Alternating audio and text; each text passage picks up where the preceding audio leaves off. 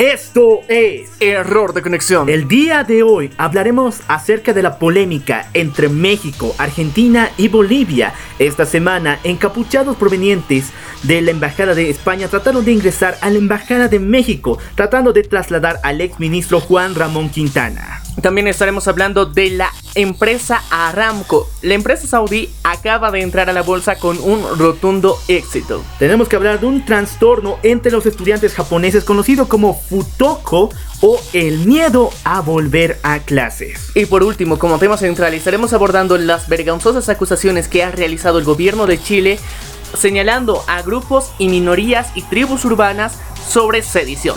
Todo esto y más hoy en Error, de conexión. El ser humano, en la actualidad, está conectado a todos los medios existentes. Pero la desinformación es nuestro pan de cada día. Pero existen momentos en los cuales esa conexión es cortada, donde la verdad se hace clara. A estos momentos se los denomina error de conexión. Bienvenidos a la verdad sin filtro.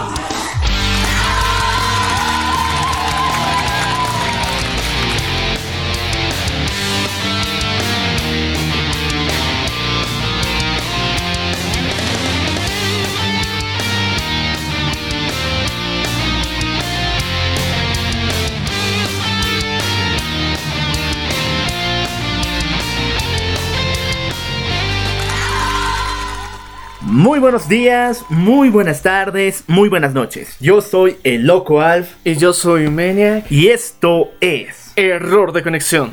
Primeramente, ve dando todas mis felicitaciones, mis mejores deseos y esperando que ustedes hayan disfrutado una hermosa cena de Navidad y esperando mejores cosas este año nuevo. Bueno, eh, les queremos recordar que se pasen por las diferentes plataformas en las que estamos disponibles y pueden escuchar cada uno de nuestros programas. Estamos en Spotify, Apple Podcast, Radio Public, Google Podcast, iBox, TuneIn y Castbox. Así que no se pueden perder en ninguna de estas plataformas un episodio nuevo cada semana. Y también les invitamos a que se pasen por nuestras redes sociales. Estamos en Facebook, Instagram y Twitter, donde nos pueden dejar su opinión. Y también en la plataforma de YouTube nos pueden dejar sus comentarios respecto a cada uno de los temas que estamos tratando semana a semana. Y bueno, es momento de empezar con el acontecer noticioso de esta semana. Bueno, tenemos que señalar que esas noticias han causado demasiada polémica entre estos tres países como son México, Bolivia y Argentina y también se ha puesto en observación y también un poco en especulación la participación de funcionarios españoles respecto al traslado de nuevos asiliados políticos en la Embajada de México en Bolivia. Son nueve exfuncionarios de la bancada del MAS. Entre ellos se encuentra el exministro de la presidencia Juan Ramón Quintana. Y estas nueve personas, que detallaremos al más próximamente sus nombres, se encuentran en casos de observación y posiblemente sean llevados a un juicio dentro de las leyes bolivianas. Bueno, las acusaciones que están teniendo durante los últimos, eh, las últimas semanas han sido gracias al nuevo gobierno que se ha instaurado en Bolivia, ya que estas personas estarían vinculadas a casos de corrupción y terrorismo eh, en lo que ha sido vinculado al el accionar de movimientos sociales, los cuales estaban organizados y articulados principalmente por estas autoridades, ex autoridades del gobierno. Entonces, actualmente están enfrentando procesos jurídicos penales, los cuales eh, a, a las personas que no han llegado a tener un asilo político actualmente se encuentran con detención preventiva.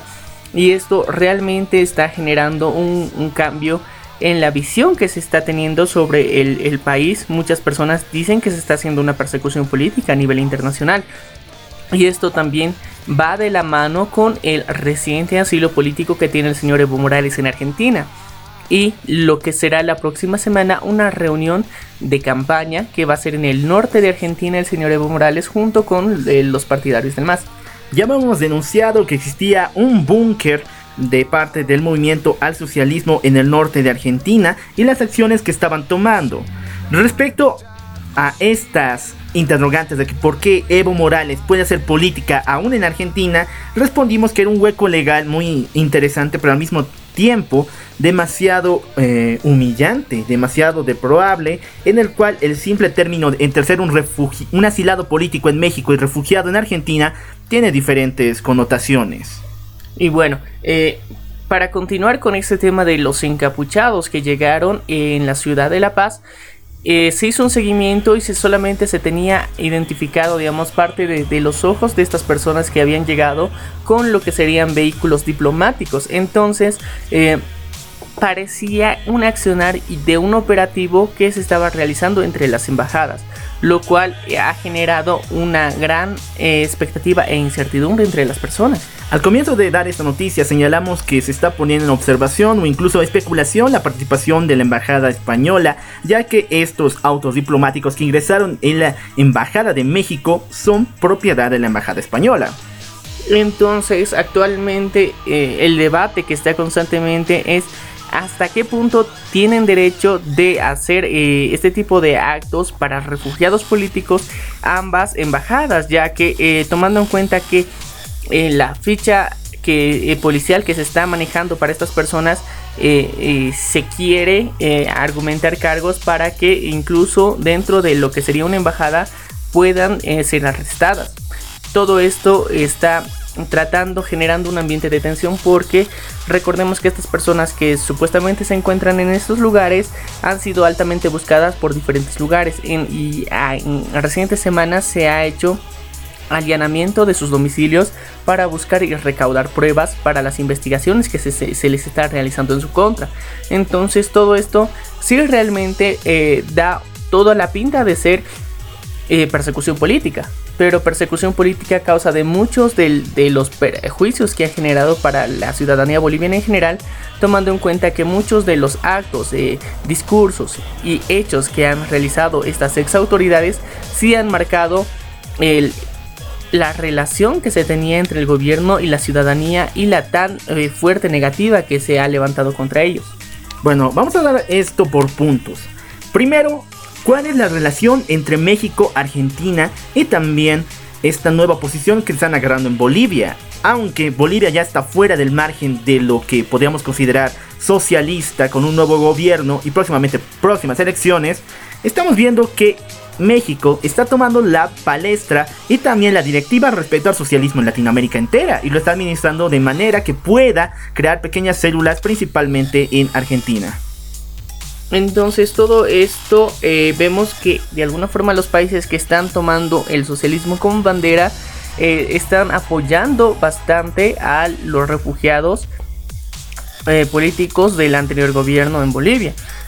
También recordemos que en España precisamente actualmente dentro de las últimas elecciones tanto como el partido Podemos que es de izquierdas y el partido Vox están llevando gran parte de, lo que sería el Congreso y esto está ayudando a que eh, las miras políticas que antes eran minoritarias del socialismo en España ahora cada vez están tomando más cuerpo y recordemos también que eh, para el partido Podemos de España, el señor Evo Morales había mostrado todo su respaldo.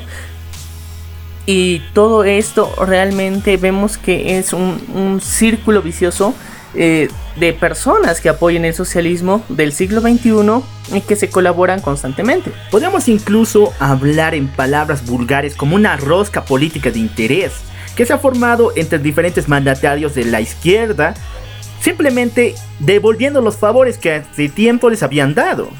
Entonces esto realmente nos está viendo un panorama algo perjudicial para la seguridad en general de las personas, tomando en cuenta que eh, eh, estas personas tienen un alto poder eh, político y social en lo que refiere a ser autoridades en su momento y que al tener este tipo de imagen pública aún podrían congestionar movimientos sociales en Bolivia para generar frentes. Entonces todo esto podría llegar a resultar a largo o mediano plazo en próximos eh, conflictos nuevamente. Entonces por eso es de vital importancia que estas personas de alguna forma brinden sus declaraciones, llevárselas a justicia. Pero eh, no podemos negar que el el estatus de asilado político tampoco se les podría negar. Entonces todo esto hay que eh, ver que el panorama tiene que ser amplio y tampoco podemos hacer persecución política eh, de forma tan agresiva.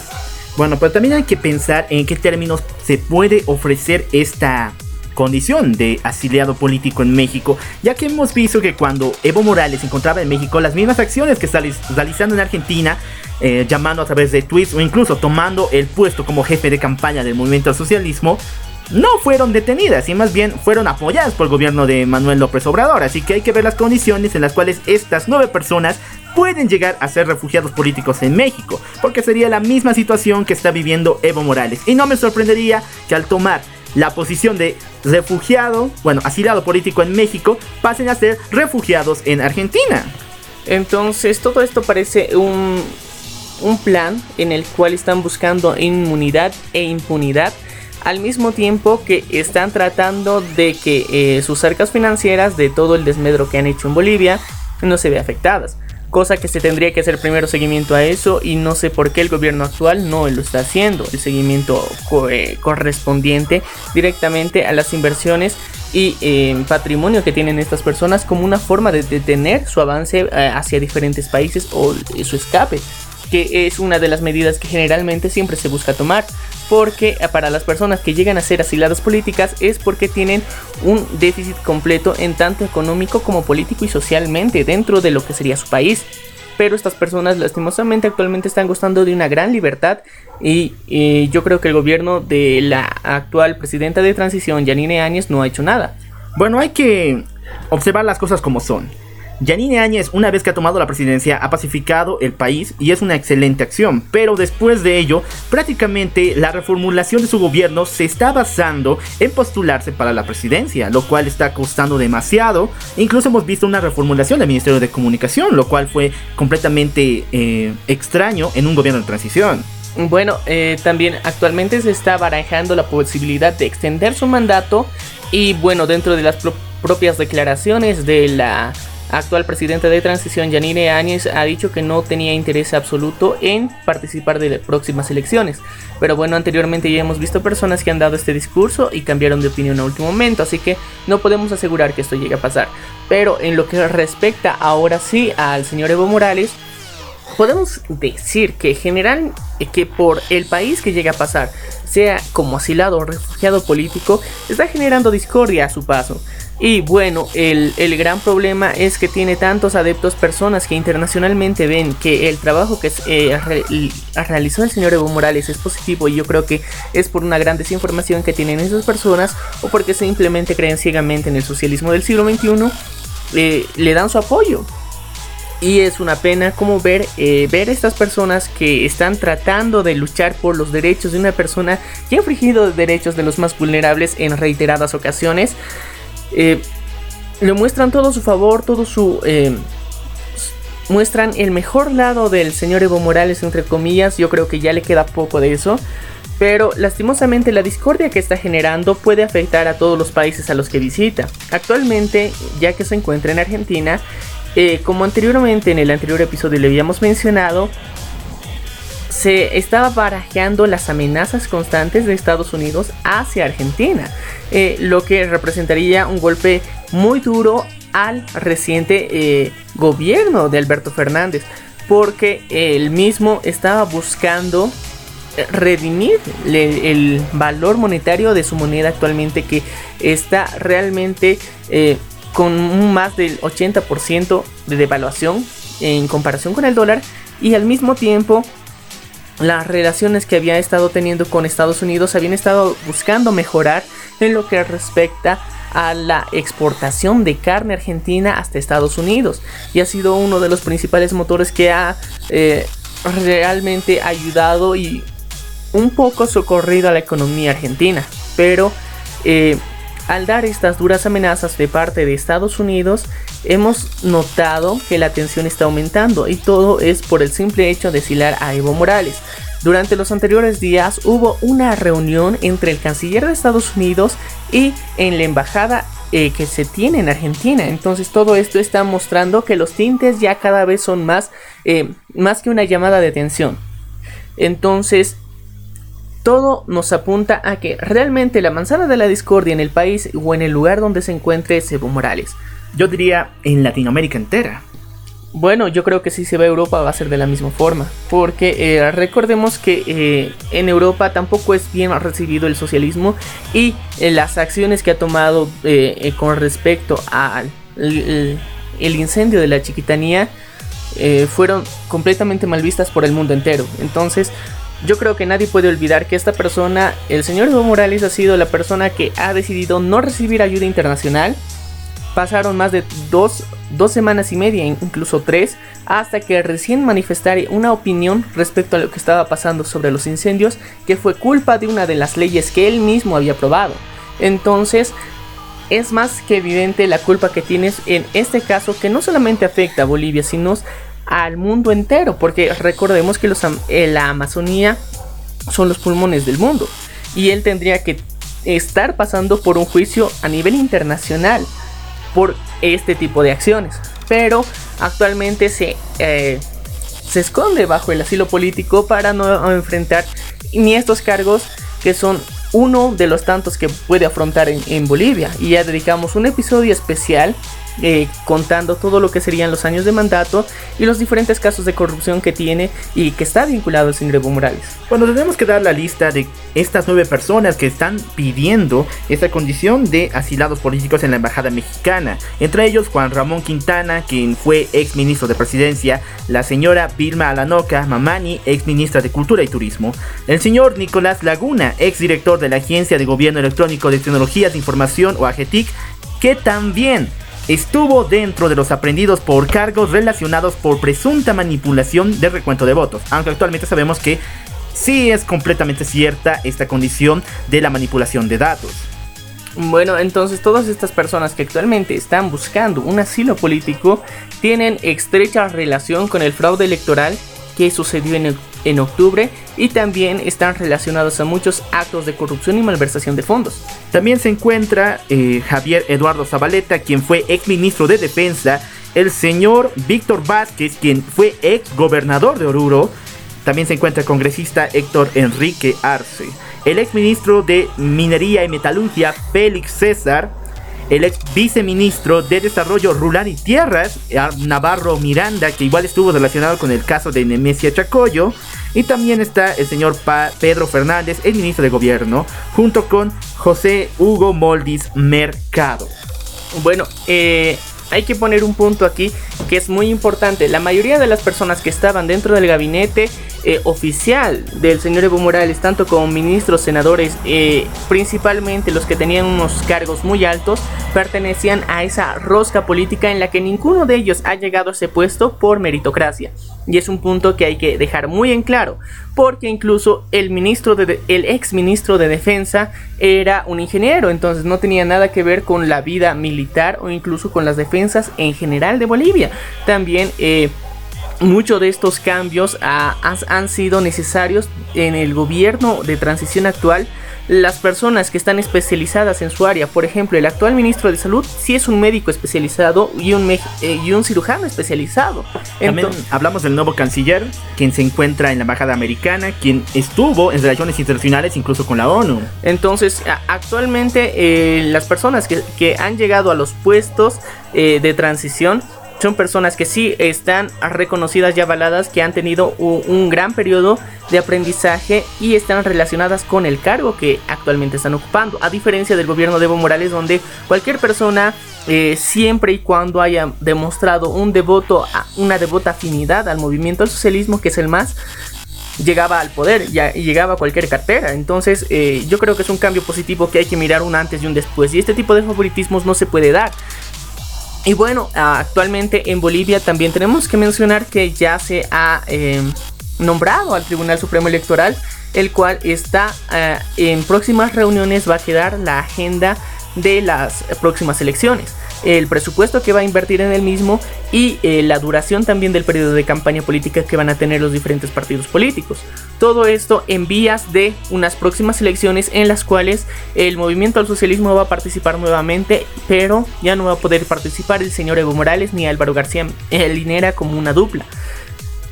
Están en un limbo existencial este partido, pero aún así no podemos dejar de mencionar que realmente el señor Evo Morales sí está sembrando discordia por donde pasa y esto eh, llega a perjudicar a no solamente un país, sino a las relaciones internacionales que tiene el mismo. Y yo creo que hay que poner pausa y hay que reflexionar e informarnos más sobre el señor Evo Morales para evitar un favoritismo hacia él, porque realmente puede ser perjudicial hasta para tu propia imagen. Lo más importante es tu opinión. Y escucha, amigos, si tú eres de México, escríbenos aquí abajo en los comentarios cuál es tu opinión respecto a la estadía del presidente, expresidente Evo Morales en tu país. Y también, si eres de Argentina, danos un pequeño panorama de cuál ha sido la, el entorno en el cual se está movilizando el exmandatario. Bueno, pasamos a otra noticia. Tenemos que hablar de una de las industrias de extracción de hidrocarburos más grandes en Arabia Saudita, como es Aramco, quien se acaba de posicionar en una de las 10 mejores del mundo entero. Pero esto ha levantado polémica respecto a la participación de estas empresas a la erradicación de gases de dióxido de carbono en el mundo. Bueno, durante la última semana salió a bolsa la empresa Saudi Aramco, la cual está catalogada como la más grande empresa de extracción petrolífera e hidrocarburos. Todo esto en pro de mejorar los beneficios que recibía y al mismo tiempo recibir más inversión extranjera. Todo esto en vías de mejorar su gobierno actual. Actualmente hemos visto que eh, esta empresa, si bien ha llegado con un notable éxito a la bolsa, pero no ha sido un éxito como ellos se lo proponían. Pero aún así es eh, realmente interesante llegar a los 2 billones, a los 2 mil billones de dólares que está actualmente cotizada. Entonces, esto ayuda a, a la cotización más adelante. Pero el problema es que ahora al entrar en la bolsa bursátil de valores, esto genera una esta inestabilidad que podría darse a mediano, corto y largo plazo. Ya que eh, si los valores y acciones que toma esta empresa llegan a perjudicar todo esto, llegan a perjudicar su imagen, su mismo valor va a ir decayendo. Tomando en cuenta ahora sí lo que internacionalmente se está viendo como una competencia, que es entre las principales extractoras y procesadoras de hidrocarburos y petróleo. Bueno, tenemos que dar un pequeño panorama de en qué contexto se está desarrollando la empresa Aramco. Primeramente decir que esta empresa fue herencia al príncipe Mohammed bin Salam, quien la tomó en el año 2003. Desde entonces hasta ahora, él ha podido desplazar a grandes refinerías y empresas de extracción de petróleo como es la empresa Alibaba, quien estaba dominando el mercado hasta el año pasado. Pero la visión 2030 que ellos están manejando es de convertir a la empresa Aranco en una empresa amigable al medio, al, medio ambiente. Bueno, el principal problema es que eh, las acciones que están tomando podrían ser em, consideradas tardías, tomando en cuenta que la transición hacia energías renovables o hacia un tratamiento en los hidrocarburos más amigable con el planeta ya se venía dando durante los últimos 10 años y que las acciones que quiere tomar la empresa Aramco recién van a iniciar. Todo esto llega a perjudicar su imagen de forma internacional, en la cual Aramco podría ser vista como una de las empresas que eh, realiza mayor contaminación hacia el medio ambiente y al mismo tiempo está catalogada como eh, por las organizaciones en pro del planeta como una de sus principales amenazas. Bueno, principalmente eh, grandes organizaciones defensoras de derechos, derechos del medio ambiente o incluso grandes empresas de estadística respecto al aumento de dióxido de carbono en el aire señalan que el rubro donde se encuentra Arranco, que es extracción simplemente extracción de hidrocarburos es uno de los rubros que menos contamina. Mientras tanto, la refinación de combustible para gasolina y también para aviones es uno de los rubros que está al tope respecto a contaminación.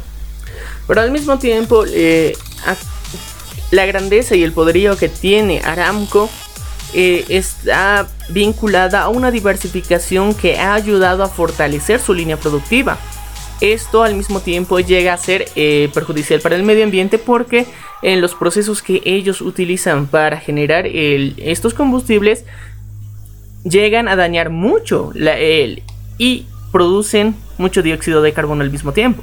Bueno, tenemos que dar la verdad de ese panorama. Aranco es, en cierta medida, pero no completamente directamente el responsable de la, el aumento de producción de refinamiento de gasolina y petróleo, ya que ellos se encargan solamente de la extracción cruda de tal para después el, hacer la, nueva elaboración de, de este combustible.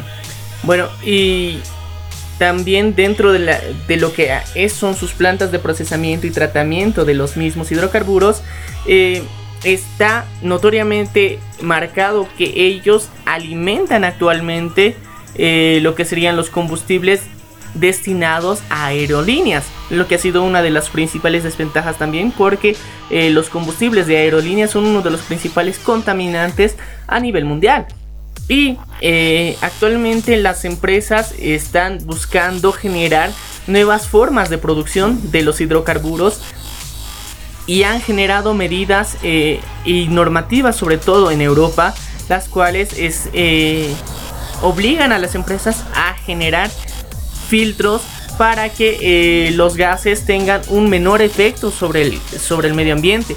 Pero mientras tanto, al encontrarse Aramco eh, sus principales plantas en Arabia Saudita, entonces eh, genera un límite y un hueco legal en lo que puede hacer la normativa de la Unión Europea, sobre todo con lo que ellos realizan.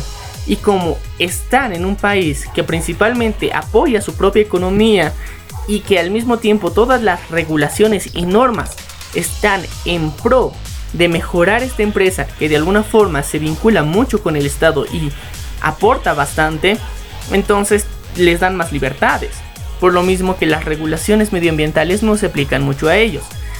Y bueno, todo este panorama que actualmente estamos viendo con Aramco y con su actual eh, déficit en lo que sería su imagen con respecto al procesamiento de eh, carburantes, nos, nos, muestra que eh, su imagen en la bolsa de valores puede ser algo vulnerable. Bueno, tenemos que ya analizar esta noticia. ¿Hasta qué punto podemos tolerar la importancia y la relevancia de una empresa tan grande mm, representada en los argumentos que nos presentó la Unión Europea y los códigos respecto a no contaminar y ser una empresa amigable al ecosistema? Bueno, actualmente también hemos visto un crecimiento exponencial de empresas que se dedican a generar energías renovables y todo esto ah, durante la última cumbre que ya estuvimos dando un pequeño análisis hace algunas semanas eh, sobre el medio ambiente que se llevó a cabo en España. Vimos que la presencia constante de muchas empresas que actualmente eh, son altamente rentables y que se dedican a energía renovable.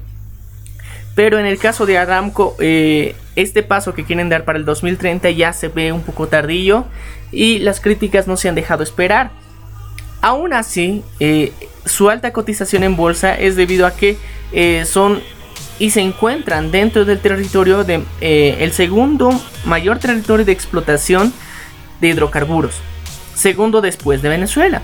Entonces, el gran poderío que ellos actualmente están manejando es innegable pero el problema que se enfrentan a largo plazo es significativo. Y bueno, ya tal vez un poco cambiando de tema, es eh, realmente cómo se está trabajando en las energías renovables, pero realmente no atacamos muchas veces a los problemas que son más significativos.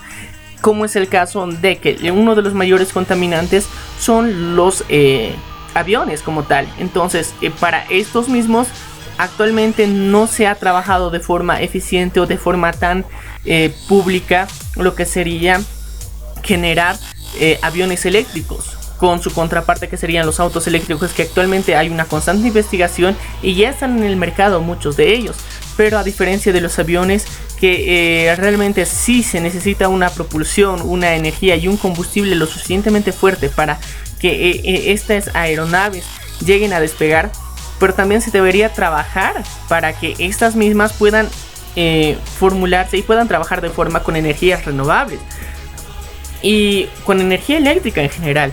Porque actualmente es una pena que sean los mayores contaminantes que estén promoviendo todo esto y que al mismo tiempo el, movimiento comercial internacional esté muy ligada al transporte aéreo.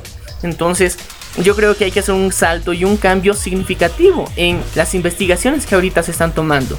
Actualmente sí, es bueno y es positivo que haya investigaciones en, lo que serían los autos eléctricos, pero también hay que tomar en cuenta a los aviones, a las aeronaves que eh, actualmente son de vital importancia para el comercio y transporte internacional.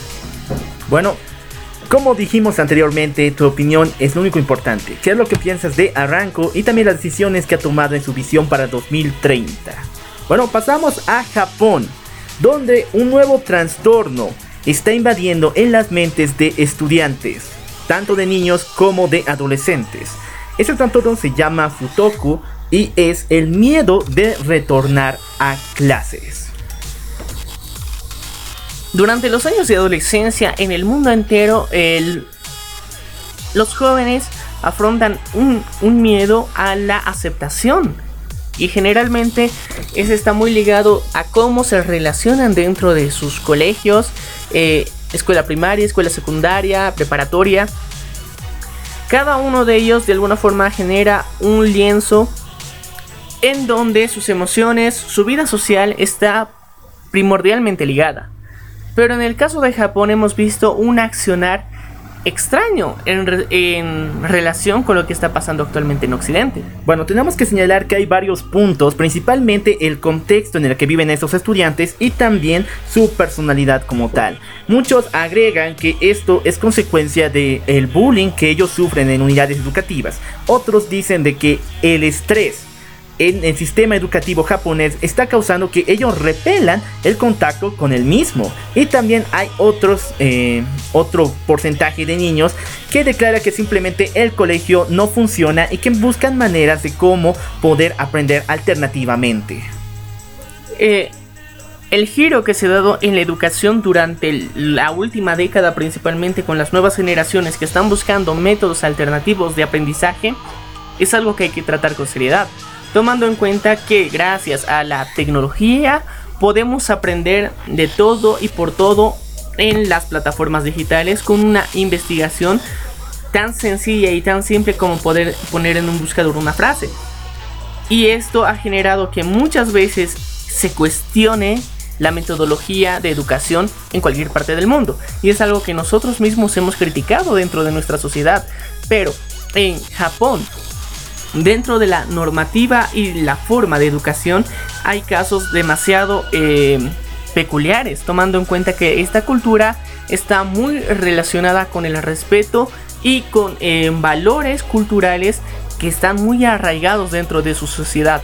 Pero estos nuevos integrantes de la sociedad, muchos lo llegan a cuestionar, porque ellos tienen a la mano lo que sería una conexión con el mundo entero. Entonces la relación entre su sociedad, su cultura y su familia a veces llega a cuestionarse simplemente por el acceso a la información que llegan a tener. Y esto lastimosamente no es correctamente llevado por los padres que eh, sumisamente en su momento ellos aceptaron todas las condiciones y términos que eh, buscaba imponer la sociedad misma dentro de su cultura. Pero los nuevos jóvenes eh, se niegan a aceptarla sin una respuesta coherente a la misma. Y esto es una consecuencia clara de que constantemente se tiene que reformular la educación y las estrategias de, enseñanza y pedagogía. Bueno, vamos a dar los puntos señalados que dijimos anteriormente. Vamos primero con el estrés que puede causar la vida escolar japonesa. Si bien en Japón está estandarizado y también aprobado que se puede tener una educación en casa, incluso con maestros particulares, o incluso hay alternativas diferentes como son eh, la escuela por correo y también la escuela digital. Estos sí están aprobados y legalizados por el gobierno, siempre y cuando estén vistas por el Ministerio de Educación. Pero hay un punto en el cual todos los estudiantes tienen que presentarse en la unidad educativa para dar el examen estandarizado para cambiar de colegio, para subir de categoría, como es el caso de primaria a secundaria y después a preparatoria y para ingresar a la universidad. Y respecto a este punto es donde se han formulado estas dos posiciones. Una que repelen completamente el sistema estandarizado porque señalan que la educación japonesa no les da todos los recursos que ellos necesitan para poder aprobar un examen estandarizado.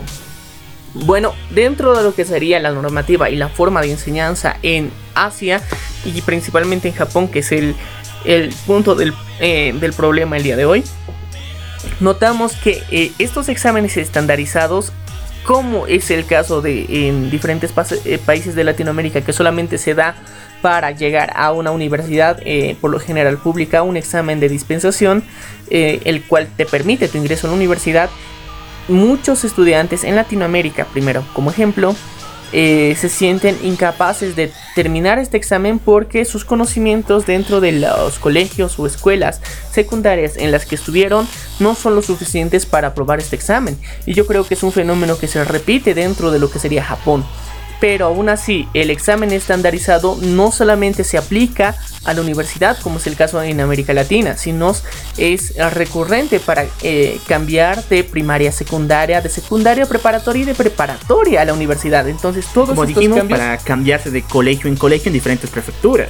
y no, no solamente para cambiar de colegio, sino para avanzar de nivel y que todo esto ayude a tu desarrollo y a tu educación. Entonces es realmente eh, una situación bastante tensa en la que eh, es bastante competitiva también, ya que eh, las personas que llegan con más alta nota llegan a tener beneficios otorgados por el propio gobierno y la posibilidad de becas e incluso no pagar la colegiatura en muchos casos. Entonces todo esto genera un estrés constante dentro de los estudiantes, los cuales muchas veces no, no cuentan con los recursos necesarios para llevar una educación. Aún así, tomando en cuenta que la cultura eh, japonesa también está muy ligada al lo, socialmente aceptado, entonces eh, buscan generar un mayor estatus eh, que el socialmente aceptado para que las personas lo reconozcan.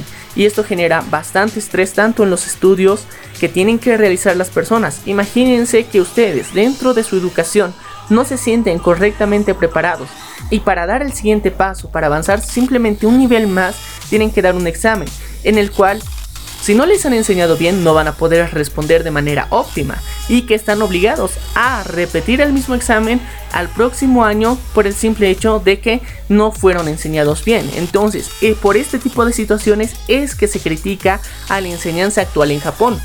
Y muchos, como bien lo decía el local, recurren a eh, profesores particulares, clases privadas o incluso especializadas.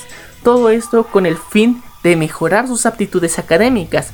Pero incluso eh, em, hay un problema también muy recurrente dentro de la educación que es el, generar fórmulas específicas y eh, muy cerradas con respecto a la solución de cierto tipo de problemas o del cierto tipo de materias. Con lo que respecta a matemáticas, física y química, son innegables que tienen que seguir fórmulas, procesos, pero lastimosamente muchos eh, docentes no saben cómo enseñar las mismas, porque si bien a medida que pasa el tiempo se generan métodos alternativos, eh, lo que serían estrategias alternativas, fórmulas diferentes que ayudan a acelerar el proceso, pero muchos de estos profesores no llegan a conocerlas, entonces si no las conocen simplemente dicen que está mal. Y ese es otro de los problemas que se enfrentan muchos estudiantes en la actualidad, porque tú para buscar aprender un tema lo, has consultado vía internet y un maestro te enseña una medida alternativa que es mucho más sencilla y que eh, estructuralmente sigue los pasos y el resultado que corresponde. Pero si el maestro que te toca dentro del colegio viene de otra escuela, la cual no sabía por completo esta nueva metodología, simplemente se cierra la posibilidad de que esta sea correcta. Y es otro de los principales problemas de los educadores también. Bueno, también tenemos que señalar el tema del bullying estos años Japón se ha visto en enormes problemas educacionales respecto al manejo del bullying en los colegios. ¿Por qué razón? Bueno, las relaciones entre Japón y sus vecinos asiáticos, como es el caso de China, están de mal en peor, lo cual está causando mucha violencia principalmente entre los niños, los jóvenes e incluso personas adultas. Esto podría decirse en un caso, un contexto cultural entre ambos países. Siempre ha habido una, un choque entre ambos en Japón siempre se ha tomado de manera un poco más violenta que lo que es en China. Pasando también eso, hay que decir que en los últimos años la llegada de varias personas de Occidente a Japón ha causado unos ciertos desniveles culturales. En Japón es uno de los países culturalmente autosuficientes y toda su cultura se basa simplemente, bueno, se basa en el gran contexto y grandes, gran marea cultural que ellos poseen. Siempre ha sido así, pero cuando llegan personas de diferentes lugares a aportar un poco de su cultura, hay un desbalance y esto se puede ver en unidades educativas, esta especie de choque entre ambos. Bueno, también dentro del bullying eh, ha sido eh, gestado también por eh, muchas de las actitudes que tienen los estudiantes actualmente. Los que han mostrado que dentro de sus gustos y preferencias muestran características que realmente pueden discrepar con el común denominador de las personas. Entonces esto ah, genera un rechazo y muchas veces esto genera el bullying como tal. Dentro de lo que sería la comunidad japonesa también existe eh, lo que podrían ser considerados personas eh, completamente asociales que no quieren tener contacto social en absoluto y que simplemente eh, las acciones sociales que realizan es porque se ven obligados por su familia y no quieren realizarlas como tal. Entonces estas mismas también por no querer buscar un contacto social eh, son víctimas de bullying.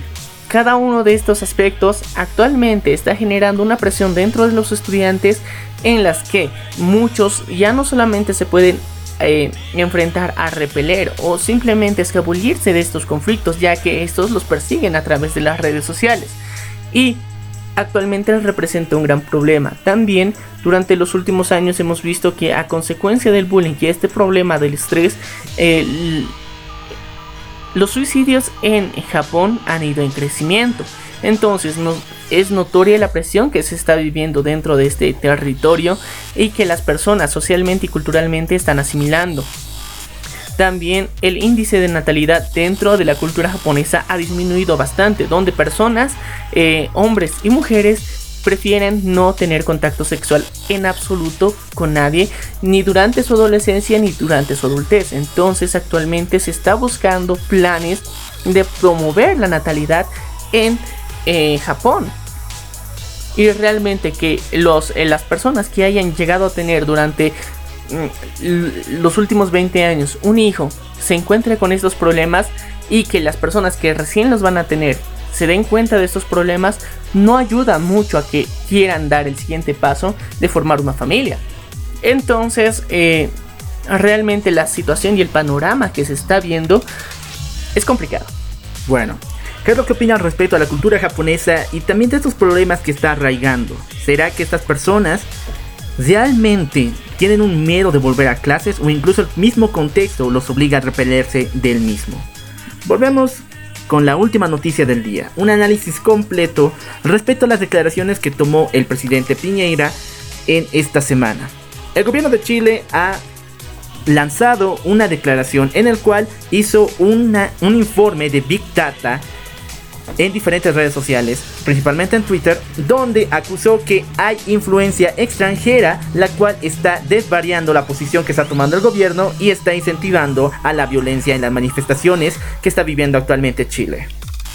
Bueno, eh, ya son dos meses que, eh, la constante evolución social que se está viviendo en Chile es significativa.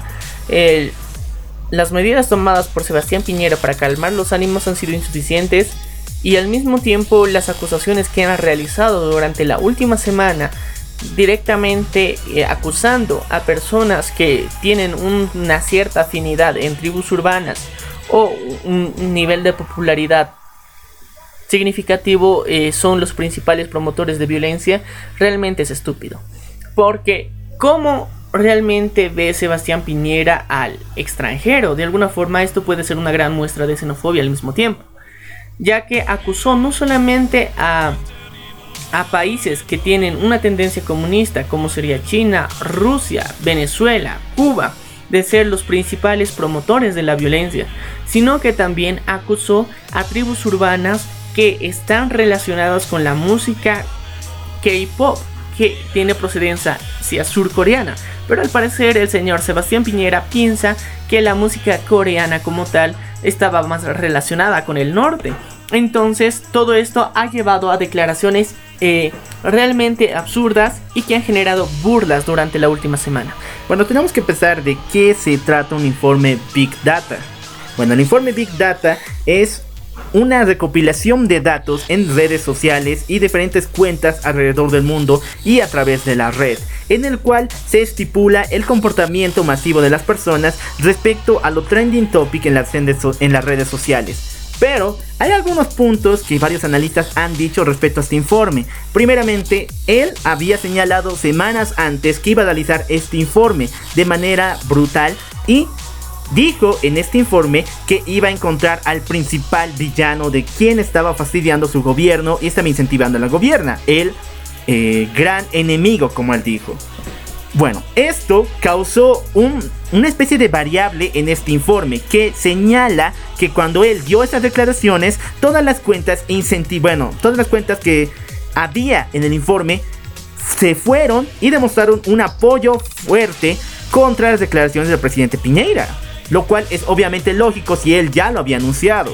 Entonces, a consecuencia de las declaraciones del propio Sebastián Piñera, se levantaron lo que serían las diferentes opiniones de diferentes partes del mundo entero, porque realmente es obvio que todo el mundo se eh, centre su vista en lo que está pasando en Chile, ya que era conocida como uno de los principales eh, milagros económicos.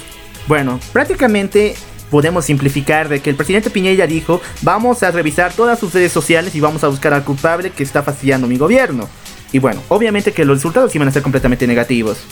Bueno, yo creo que eh, sesgó toda la investigación con esa declaración inicialmente. Y posterior a esto, las acusaciones y la investigación que realizó realmente fue poco seria, para empezar. Porque eh, la forma en que se tiene que realizar una investigación de Big Data es uno, eh, de forma confidencial. No se puede lanzar un aviso eh, eh, previo a todo esto. Sino desde el anonimato una persona podría haber realizado o todo, las personas que estaban vinculadas podían hacer la investigación y encontrar los detalles de una forma más específica. Pero al sesgar la información de esta forma generó que la molestia internacional contra eh, Sebastián Piñera se alce y esto ha generado que los resultados de la actual investigación sean los que son, en donde se acusa a muchos, principalmente artistas, que han eh, a lo largo de Latinoamérica han mostrado un desacuerdo con, eh, las actitudes violentas del ejército chileno y de los carabineros y grupos militares. Entonces todo esto era más que obvio la violación de derechos humanos que ha sido tan constante eh, por culpa de las directrices que ha dado el señor Sebastián Piñera principalmente. Y tanto como influencers como artistas han mostrado realmente que no estaban de acuerdo con este tipo de actitudes. Pero el señor Sebastián Piñera acusó a estas personas de que ellos estaban promoviendo la violencia, pero simplemente estaban mostrando su rechazo a las declaraciones que él hizo. Bueno, entre los artistas que él señaló está el señor Claudio Bravo y Mon Lafuerte, principalmente en Latinoamérica. Estas personas han demostrado que que su descontento respecto a las declaraciones que han tomado el presidente Piñeira y también su apoyo a las manifestaciones que se encuentran en Chile. Bueno, recordemos que eh, el artista Mon Laferte eh, actualmente ha realizado una un acto dentro de lo que serían los premios Grammy, donde eh, ella eh, se desnudó el torso mostrando una forma de protesta que captó, captó la atención de todo el mundo. Y esto eh, fue una forma de protesta y de visibilización de los problemas que estaban sucediendo en Chile y al mismo tiempo posterior a esto sacó un sencillo el cual muestra la protesta misma que se estaba viviendo en Chile donde sale Yalitza Aparicio que fue una de las principales figuras durante el último año en lo que respecta a eh, el movimiento de las personas que estaban a favor de revalorizar los derechos de la, la comunidad latina. Entonces todo esto nos muestra que ha habido un movimiento artístico que alrededor estaba buscando de forma pacífica generar un cambio en lo que estaba sucediendo en Chile. Pero el señor Sebastián Piñera lo tomó de forma negativa y simplemente los acusó de ellos de incitadores a la violencia, lo cual no es coherente, ya que es una respuesta lógica a lo que él mismo estaba sembrando. Ahora bien, que uno, señalar a artistas e influencers como los principales autores intelectuales de todas las protestas es algo estúpido. Simplemente estas personas dieron su opinión y en ningún momento la gran parte de ellos incitó a la violencia, simplemente una manifestación pacífica o muchos a la pacificación en general. El señor Sebastián Piñera los acusó. Bueno, también tenemos que ver al señor Claudio Bravo, que tiene un pequeño cántico en apoyo a las manifestaciones en Chile, pero esta ni siquiera es un tema de él, simplemente recompuso eh, uno de los cánticos que se canta en las manifestaciones, pero eso lo hizo a través de sus cuentas sociales. El punto con en que este informe de Big Data se puso completamente extraño fue cuando acusó que también varias personas, varias personas que van en contra de eso, las opiniones que tiene el presidente Piñeira, eh, son fanáticos de K-Pop.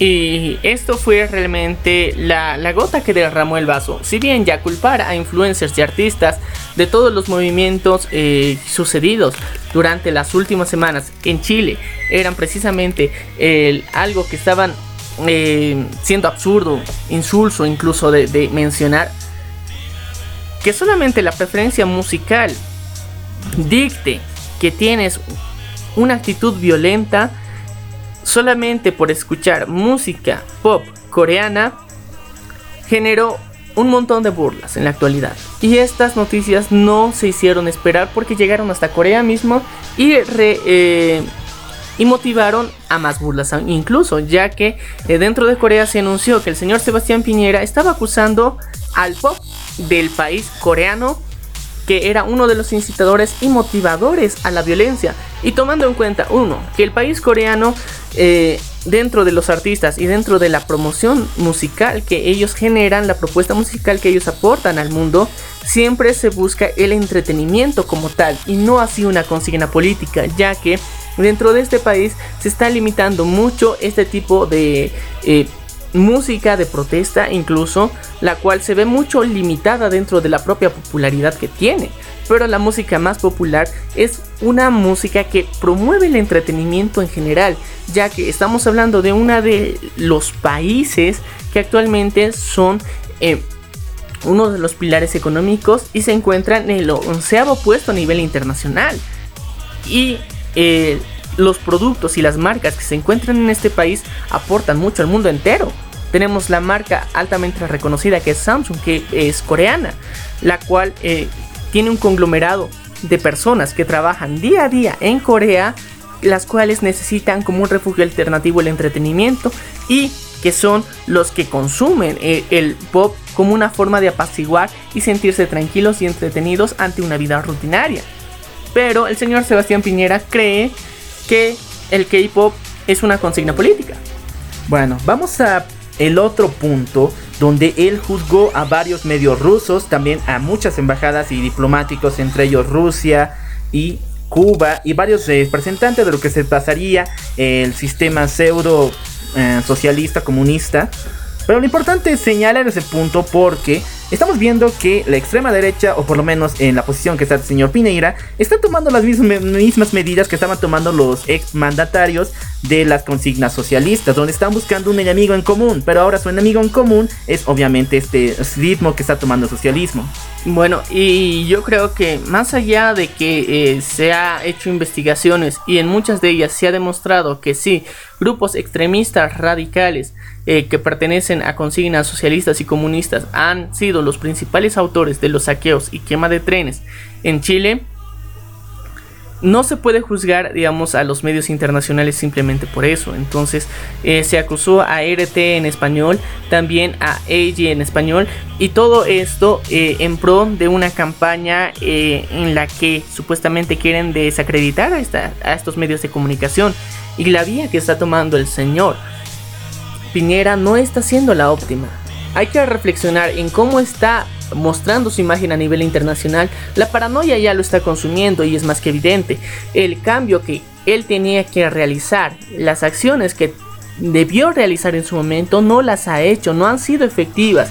Y lo que ha buscado supuestamente para pacificar su país ha perjudicado más al mismo. Las decisiones que él ha tomado en pro de los militares y los carabineros han perjudicado aún más y la violación de derechos humanos en Chile es más que evidente. Hay muchas personas que actualmente constantemente están haciendo denuncias sobre todo lo que ha sucedido. Muchas de estas evidencias ya se han enviado directamente a la ONU se ha habilitado un correo electrónico en el cual estaban recibiendo todas las, evidencias y yo creo que al culminar el mandato del señor Sebastián Piñera va a enfrentar cargos realmente grandes de deshumanidad. Bueno, vamos con este informe y las consecuencias que va a traer en sí en Chile. El señor Piñera, junto con su gabinete, quería usar este informe como una especie de respaldo en un juicio que iba a nombrar para despedir ciertas acusaciones que se están poniendo en su contra. Pero ahora el juzgado y también prácticamente toda la todo el poderío judicial de Chile está reprobando este informe y no lo va a aceptar. ¿Por qué razón? Para realizar un informe de Big Data avalado y para usarlo en consignas eh, de juicio como esta, tiene que ser realizado bajo la visión y también eh, bajo la consigna de un jurado ya evaluado y garantizado por el mismo. Realmente la imparcialidad de esta investigación no hay por ningún lado. Todo esto busca encontrar, como lo decía el loco Alfa, un enemigo en común, un enemigo exterior al cual acusar y realmente mostrar como el malo de la película pese a todas las acciones que ha tenido culpa el señor Piñera. Sí, pero también es triste ver, y yo espero de que esto no sea un Big Data en serio, porque hay varios aspectos que difieren de un informe Big Data completamente eh, hecho, completamente legal. Yo creo que y espero que esto sea una simple visión de los mejores tweets del momento y que no haya costado la inmensa fortuna que se está hablando en Chile, porque si no, entonces hay un cargo más para el señor Pineira. Entonces, eh, la situación es complicada que se está enfrentando Chile y bueno, eh, el señor Sebastián Piñera se está poniendo él solito la, soga al cuello. Es una pena que realmente eh, haya desmejorado tanto la economía de su país que en su momento no haya cumplido las promesas electorales que se tenía y al mismo tiempo que la ciudadanía esté tan convulsionada por culpa de esto. Las acciones que ha tomado el señor Sebastián Piñera no han sido las, las mejores ni tampoco el pueblo chileno ha optado por una, una medida 100% pacífica. Entonces ambos problemas no pueden congeniar un, en conjunto. Alguno tenía que ceder en algún momento, pero hasta el momento ninguno quiere ceder. Y ese es uno de los problemas que actualmente se enfrenta Chile. Y bueno, eso fue todo por el día de hoy y en serio queremos agradecer que cada uno de ustedes se haya quedado hasta este momento acompañándonos en el error de conexión. Les invitamos a que se pasen por nuestras redes sociales para dejar su comentario u opinión y no se olvide compartir este episodio para que más personas se enteren de estas noticias y que también nos compartan su opinión. Bueno, volver a felicitarles. Eh respecto a las fiestas de fin de año, feliz Navidad atrasada, pero feliz año nuevo, empiecen con los mejores deseos, empiecen de una manera adecuada, siempre pensando en un futuro. Si es que los medios nos engañan, pues hay espacios como este y mucho más donde pueden encontrarnos y encontrar la verdad y su verdadera opinión. Yo soy Menia, yo soy el Locoal y esto fue Error, de conexión.